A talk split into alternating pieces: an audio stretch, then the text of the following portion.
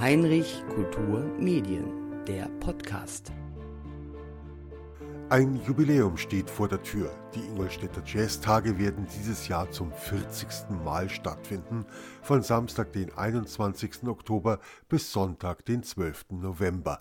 Das weit über die Stadtgrenzen hinaus bekannte Festival wird in seinem Jubiläumsjahr wiederum für eine sehr besondere Atmosphäre in Ingolstadt sorgen.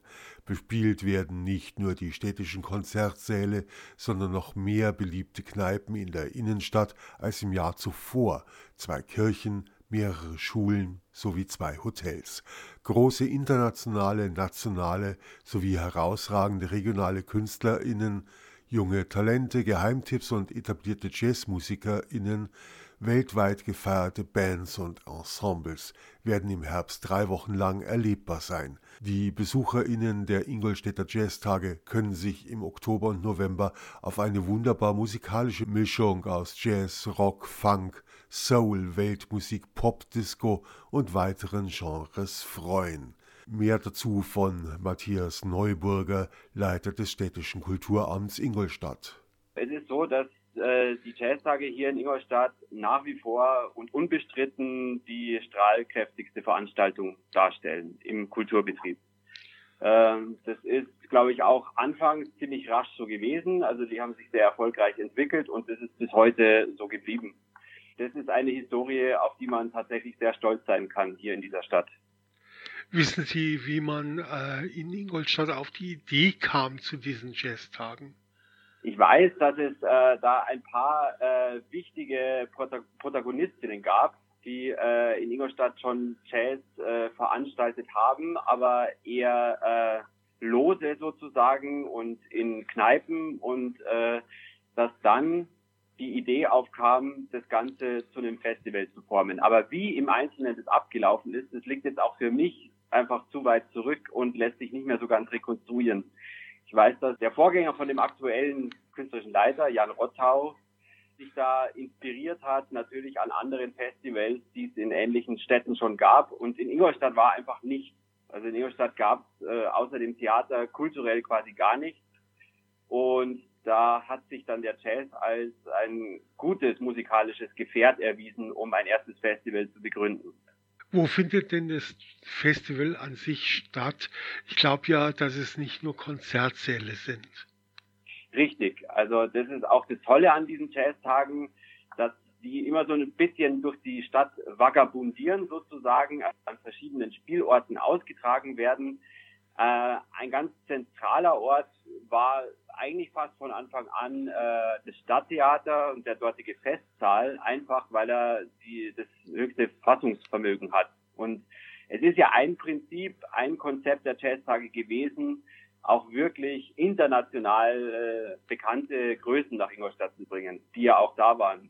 Von Miles Davis angefangen über äh, Bobby Brown und äh, Fats Domino waren sie ja alle hier. Und dazu brauchte man natürlich einen passenden Raum und den gibt's und gab's einfach nur im Stadttheater. Dort bringt man äh, bis zu 2000 Leute unter. Das war ein wichtiger Anker. Aber ansonsten wurden auch schon in früheren Tagen die Kneipen natürlich bespielt der Stadt. Es ist traditionell auch immer ein Konzert in einer Kirche. Das ist auch eine lange Tradition, die bis heute fortgesetzt wird.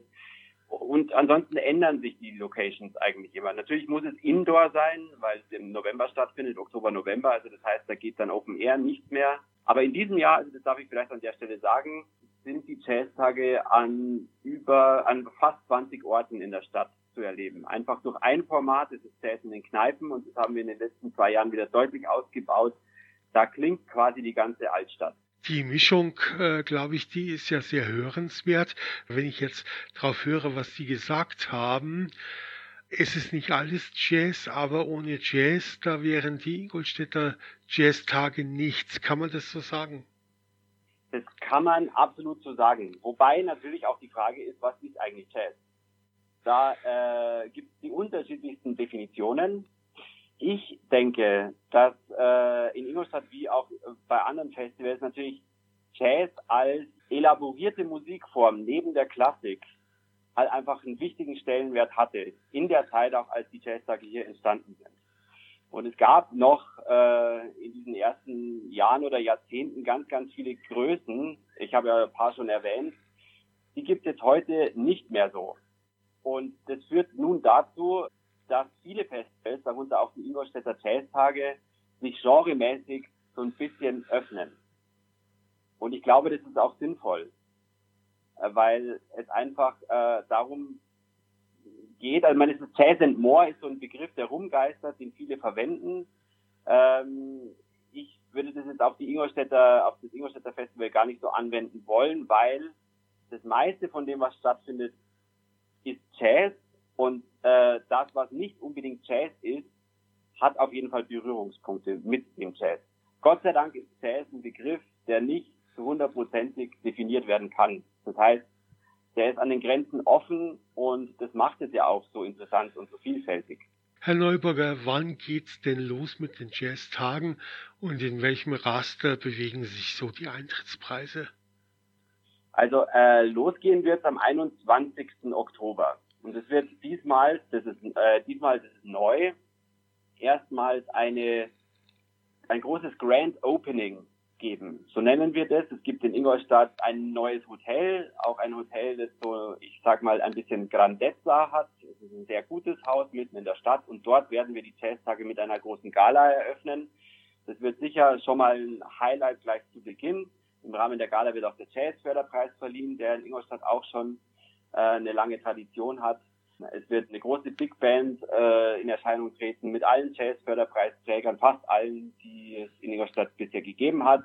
Also eine große Sause. Da geht's los am 21. Und dann geht munter weiter mit den verschiedensten Formaten, darunter ganz wichtig geworden in den letzten Jahren Young Jazz, sowohl zum Mitmachen, zum selber aktiv werden, aber auch speziell für Kinder und Jugendliche äh, ausgestaltete Veranstaltungen. Dann gibt es natürlich wieder, und das ist ein, in Ingolstadt schon immer ein Highlight gewesen, die äh, Partys, die Jazz-Partys im NH-Hotel. Da wird auch dieses Jahr, also was die äh, Gruppen und Künstlerinnen angeht, wieder einiges geboten sein, sehr hochkarätig besetzt. Ja, und dann die Highlight-Konzerte, zwei Stück in dem Jahr, wieder im Festsaal, Jazz in den Kneipen als weiteres Highlight und das Ganze endet dann mit dem Jazz-Gottesdienst am 14. November.